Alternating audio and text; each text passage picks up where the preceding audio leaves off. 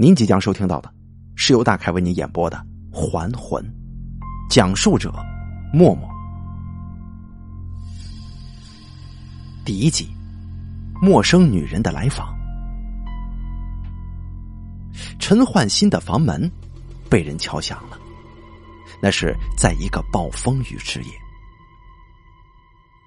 陈焕新的性格有些孤僻，又喜欢安静，一个人住在郊外。也没什么朋友，与邻居更是毫无往来，所以敲响陈焕新房门的只能是陌生人。在开门之前，陈焕新迟疑了几秒钟，透过猫眼望出去，楼道里黑漆漆的，什么也看不见。这敲门声眼看越来越急了，伴随着一个尖细的声音。求求你，开开门吧！是个女人。陈焕新呼的一声拉开房门，敲门的人猝不及防，一头栽进了陈焕新的怀里。他全身都湿透了，黑色的丝绸长裙紧紧的裹在身上，瘦削的脸颊苍白，整个人显得狼狈不堪。可是，一双大眼睛却很漂亮。楚楚可怜的望着陈焕新说：“先生，我的车坏了，就停在你家楼下，我只能等明天雨停了之后再过来找人修了。你看，你看今晚。”陈焕新无法拒绝一个如此美丽的女人，看着她走进浴室，陈焕新转过身，迅速的合上笔记本。激情画面戛然而止，但是余味却并未消除，在陈焕新的体内迅速膨胀起来，催生了一种叫做兽欲的东西。对于陈焕新这样一个已经跟老婆分居三年，只能靠 A 片与自慰来安抚身体的三十五岁男人来说，再也没有比女人更好的礼物了。尤其是一个自己送上门来的漂亮女人，抱紧那个在雾气当中扭动的身子的时候，他惊讶的忘记了喊叫。他并不知道浴室的门锁早就坏了，更加不会料到这个好心收留他的男人，其实啊，是一匹披着羊皮的狼。懊悔使他愤怒。来得更加猛烈，他激烈的挣扎着，涂满香皂的皮肤滑不溜手，轻易的摆脱了陈焕新的控制。他光着身子想冲出浴室，但是却在下一秒倒在了陈焕新的眼前。温热而黏腻的液体模糊了陈焕新的视线，女人大睁着的美丽眼睛，在这一刻永久的定格了。凶手是挂着椭圆铜镜的那根铁棍，在他后脑勺跟太阳穴之间冲出了一条血路。可是，如果说给警察听，他们会把铁棍逮捕起来归案吗？清洗完地上的血渍，已经是后半夜了。荒僻的郊外，雨夜，除了后花园里的花儿，还有陈焕新。没有人知道这里曾经发生了什么事儿。哦，对了，还有那辆坏掉在陈焕新楼下的车子。陈焕新急急忙忙的跑下楼，黑漆漆的大铁门在闪电当中交错着，张着大嘴巴，无声的望着陈焕新。门口空荡荡的，这哪有什么车子呀？第二集，女尸还魂。报纸、电视、网络寻人启事不少，每一条都让陈焕新胆战心惊，然后再长出一口气。没有人关注那个失踪的女人呢？为什么会没有呢？陈焕新开始努力忘记那件事情，日子也渐渐的回归平静。然后。又一个暴风雨之夜来临了。起初陈焕新以为那是幻觉咚咚声夹杂在雷鸣之中时断时续可是当陈焕新把耳朵贴紧房门的时候这敲门声就会异常的清晰起来。这敲门声不快也不慢。每一下都敲击在陈焕新的神经之上。这或许只是个巧合吧。陈焕新定了定神，慢慢的把眼睛贴在猫眼上。一道闪电划过，那一瞬间，走廊亮如白昼。在刺眼的光芒当中，一个穿着黑色丝绸长裙、披头散发、脸色惨白的女人，正在微微的抬着头，目光阴恻恻的盯着陈焕新。迎上陈焕新的目光之后，他突然咧开嘴，诡异的笑了。陈焕新的心在那一瞬间停止了跳动，时间太过短暂。短暂的，让陈焕新不确定那是真实发生的事，还是幻觉。可是，没等陈焕新多想，敲门声又响起来，伴随着一个尖细的声音：“求求你了，开开门吧！”什么？陈焕新的脑袋一下子就大了。陈焕新转身想逃。可是鬼使神差的，他竟然打开了门。女人扑进陈焕新的怀里，他对陈焕新说：“先生，我的车坏了，就停在你楼下。”他去卧室洗澡了。陈焕新转过身，看见刚刚的设计图，不知何时已经变成了激情画面：挣扎、死亡。埋尸，这所有的一切都像是一场噩梦。陈焕新能够预知到下一秒即将发生的事，但是却无法控制自己的身子，只能按部就班的重复着那些恐怖的动作，直到把自己推上绝路。或许这真的只是一场噩梦呢。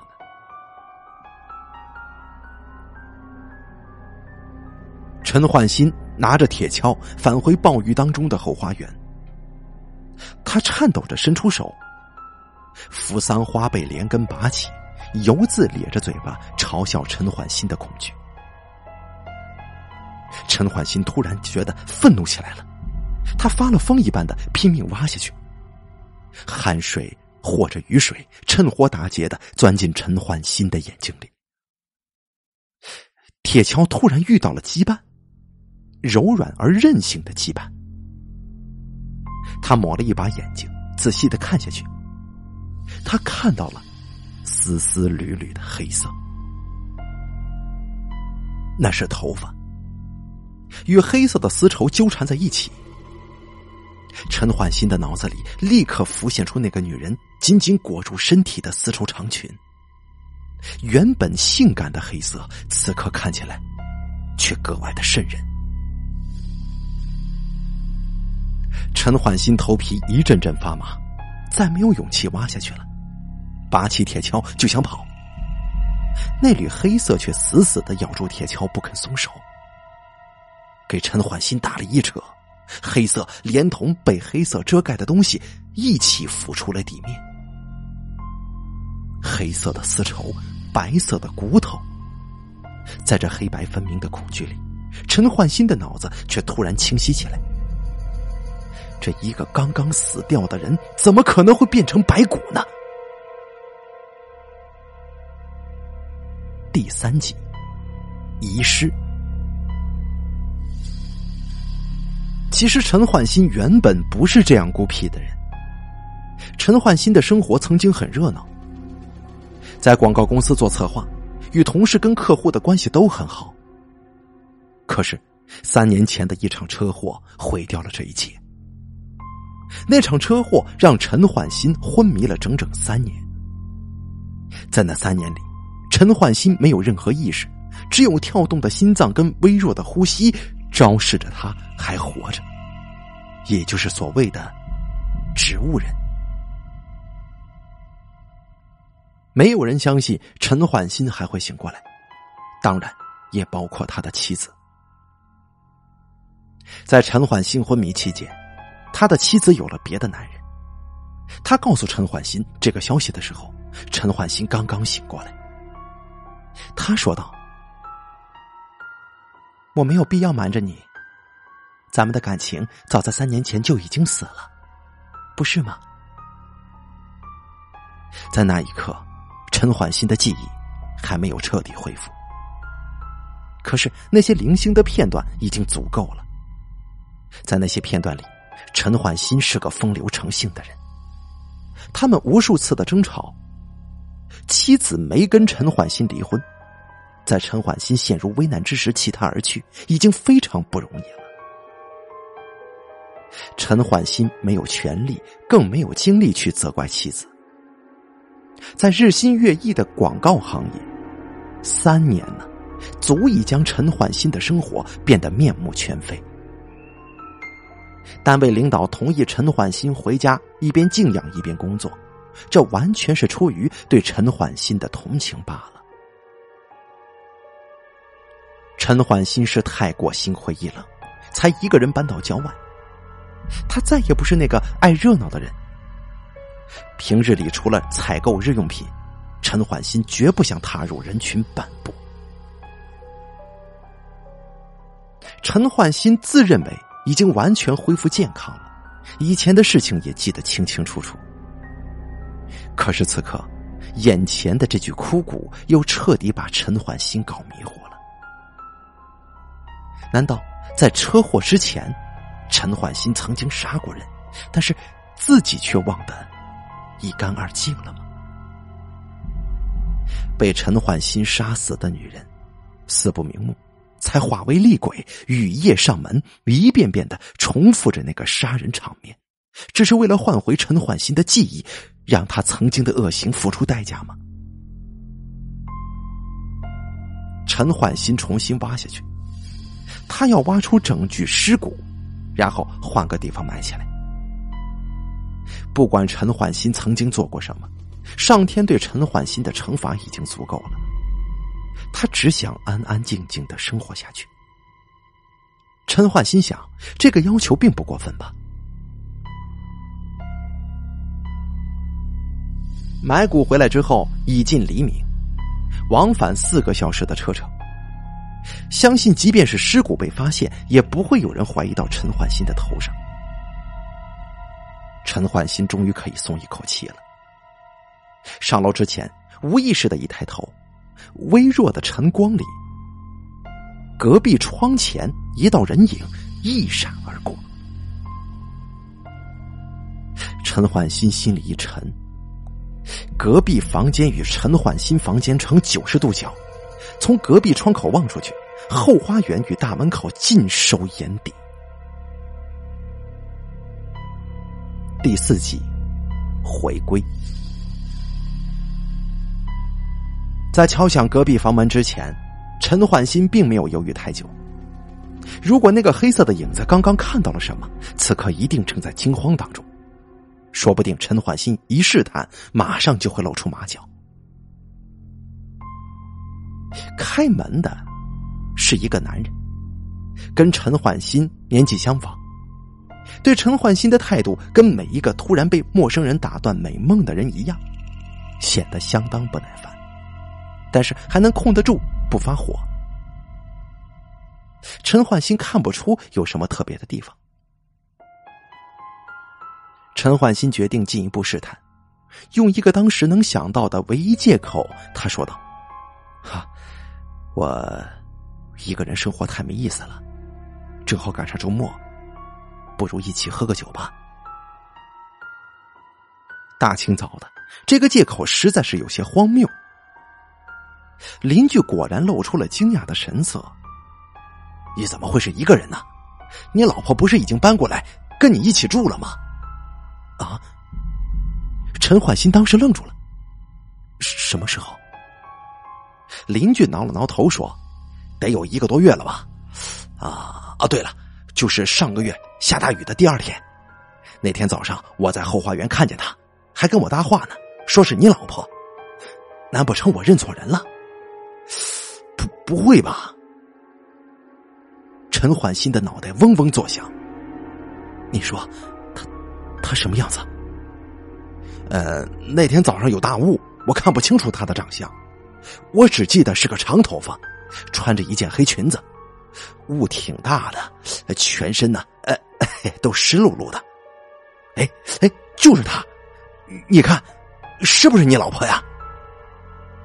陈焕新顺着邻居的手指望出去，天已经微微的放亮了。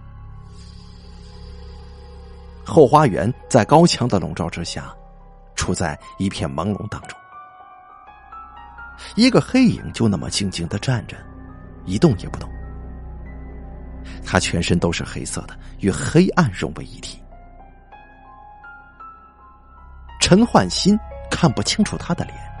可是那轮廓却相当熟悉，陈焕新能够感觉到他阴恻恻的目光，带着得意的笑容。他静静的与陈焕新对峙着，突然扬起手，手中有一株花。尽管看的不是很清楚，陈焕新已经知道一定是扶桑花，因为他站立的地方。正是陈焕新昨夜刚刚挖出他的尸骨又填平的那个大坑，一股凉气从脚跟直窜后脑勺。陈焕新几乎站立不稳，这是大白天呢，这个女鬼竟然能够冲破白日的诅咒，赤裸裸的与陈焕新面对面呢。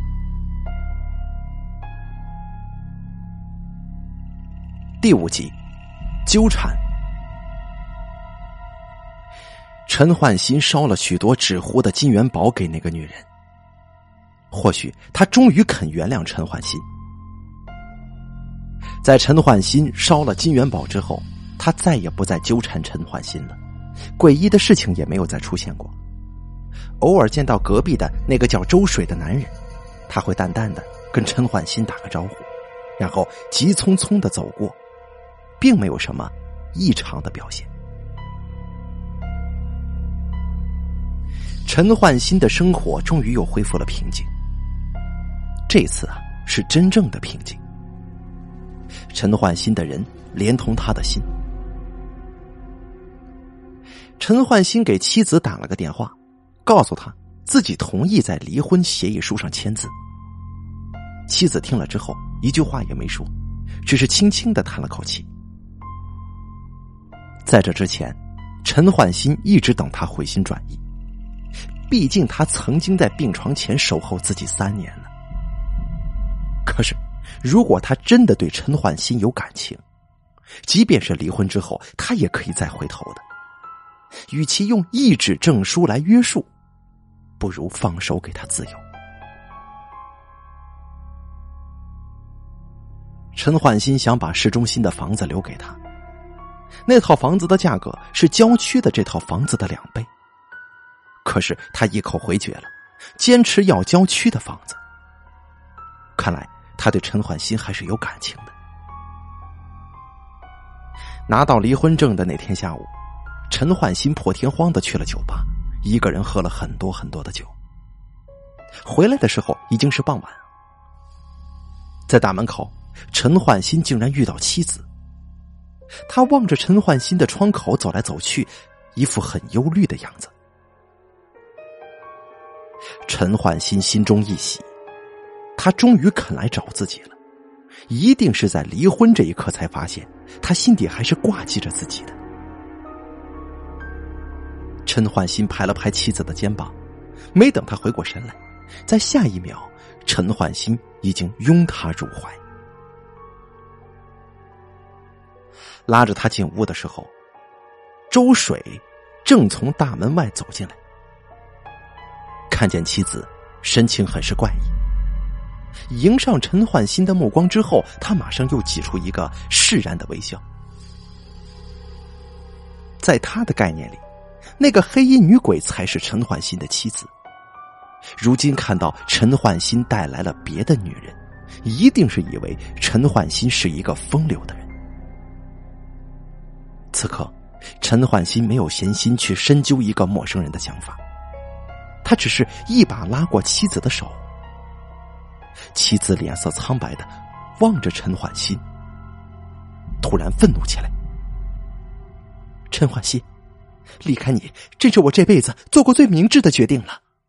拜托。”你下次再带新欢上门的时候，先把旧爱藏好了。说完，气呼呼的就要往外走。陈焕新一把拉住他：“什什么新欢旧爱啊？”他一抬手，他指向了浴室的方向。这么大一个活人，你看不见吗？然后他愤怒的甩开陈焕新的手。擦肩而过的时候，陈焕新听见他小声的嘟囔。洗澡也不知道关门，真是个变态。陈焕新看着关得紧紧的浴室门，全身都没了力气。他靠着门框慢慢的瘫下去。是那个女鬼呀，他终究是不肯放过陈焕新的。第六集，二手车。妻子因为陈焕新的新欢，恼羞成怒。第二天就打电话催陈焕新赶紧把郊区的房子交出来。陈焕新只用一天时间就把一切清理好了。陈焕新的东西连同他的人，只塞满了半个车厢。想到自己这小半生还填不满一辆小汽车，陈焕新不由得长长叹了口气。陈焕新最后看了一眼房子，后花园。这里是留给陈焕新的恐怖、寂寞的地方，离开了也是好的。如果妻子坚持跟着自己，陈焕新会给他一个交代的。自首也好，自杀也罢，如今陈焕新一无所有，什么也不必在乎。车子刚刚发动。车窗就被人敲响了。看着那三个大盖帽，陈焕新绝望的闭上了眼睛。这报应来的是真快呀！也好，省去了自己做决定时候的纠结。但是警察所询问的事情却跟尸体无关，他们是奔着陈焕新的这辆车来的。车子是陈焕新搬到郊区之后买的二手车。手续都齐全，没什么好担心的。陈焕新长长的松了口气，真是做贼心虚呀。他们详细询问了陈焕新车子的来源。这期间，一个小警察看了看陈焕新车里的行李，知道陈焕新要搬家之后，惋惜的叹了口气说：“哎呀，你是真不会挑时候啊！这一带马上就要拆迁了。”过几个月再走的话，能够拿到一大笔拆迁款呢。陈焕新笑着摇了摇头，妻子一定早就知道这个消息，才会坚持要郊区的房子，而不要市中心的。陈焕新却自作多情的以为他对自己还有感情呢。他们终于问完了，已经走到门口的时候，其中一个警察。突然折回来，手里拿着一张照片，走进陈焕新。这是你这辆车子的原车主，四年前连车带人一块失踪的。你看看，你见过他没有啊？那是一个漂亮又不失风情的女人，瘦削的脸颊，灵动的眼睛。见鬼了，她很喜欢黑色丝绸吗？那抹黑色在陈焕新的眼前慢慢扩散，渐渐吞噬了陈焕新全部的视觉。陈焕新晃了晃头，费了很大力气才使自己镇定下来。这个动作显然没有逃过警察的法眼，他们飞快的交换了一个眼神，却没有说什么。陈焕新知道，他们已经怀疑到自己，只是不想打草惊蛇罢了。第七集，等在不远处的结局。陈焕新躺在空荡荡的房间里，听着雨滴冷漠的敲打着窗户。他最终还是没有走成，车子被扣了。最主要的是，陈焕新知道自己逃不掉了。有敲门声响起，陈焕新已经在恐惧当中麻木了。机械的拉开门，门口站着的女人脸色苍白，双眼含泪，光着脚，是妻子。陈焕新顾不上去想他怎么会在这雨夜光着脚跑过来，但是全身上下却没有一丝的湿气。被孤独与绝望侵染太久的陈焕新，只是抱着他，闭着眼睛深深的吻下去。他的嘴唇仍然是那么的饱满，舌尖探进去的时候，有着丝丝缕缕的甜味儿。不过，这甜中怎么还带着一丝咸呢？陈焕新睁开眼睛，眼前一双同样大睁着的眼睛，正戏谑的盯着陈焕新。怀中的妻子不知何时已经变了，还是他那个死缠烂打的女鬼。愤怒战胜了恐惧，陈焕新伸出双手掐住他的脖子，深深的掐下去。只听到他痛苦的呻吟声。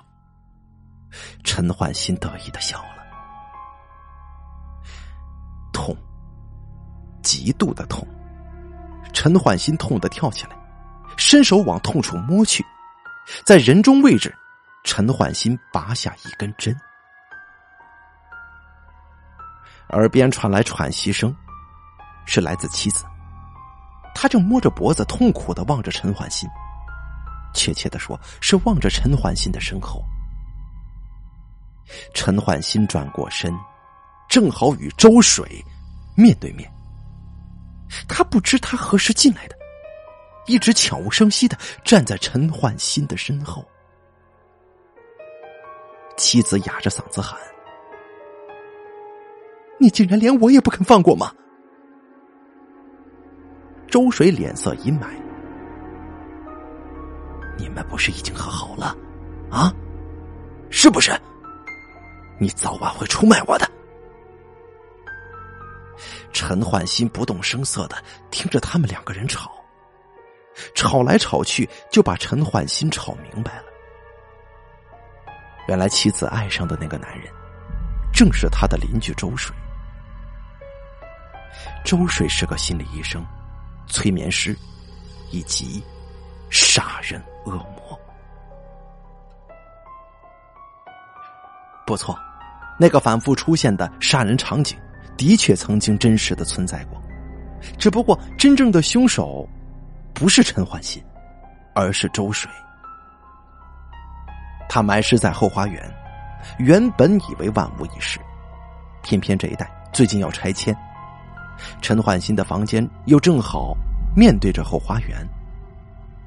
陈焕新平时大门不出，周水想遗失也没机会，他就想出这个恶毒的点子，偷配了陈焕新房间的钥匙，又利用陈焕新曾经出过车祸，记忆不是十分清楚这一点，来对陈焕新进行杀人现场重现的深度催眠。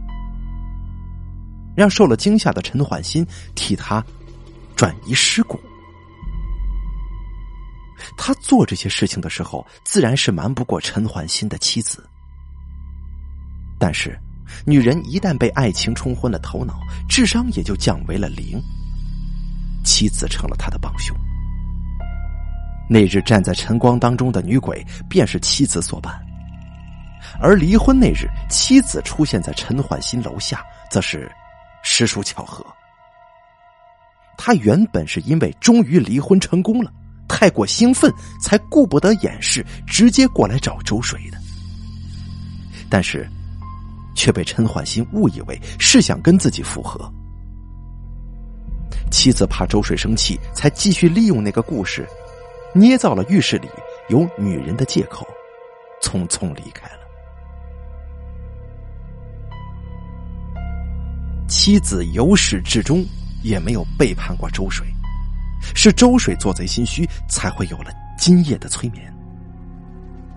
他故意气走妻子，凄冷的雨夜，他知道妻子会来陈焕新这里寻求安慰，他就紧跟过来，在关键时刻再次对陈焕新进行催眠，想让陈焕新亲手杀死妻子，再替他顶了杀人的罪。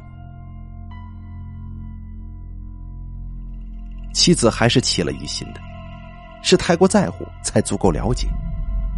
他带了一根针，在关键时刻唤醒了陈焕新。警察闯进来的时候，周水满脸懊悔。陈焕新知道，他懊悔的是自己一时贪心，卖了那辆车子，偏偏被陈焕新买到，才会引来这些一直守在陈焕新门外的警察们。周水始终还是抱有一丝侥幸，认为自己可以做得更完美一些，便可以掩盖这一切了。但是他却不知道，他自从动了邪念那一刻，这个结局已经在不远处等着他了。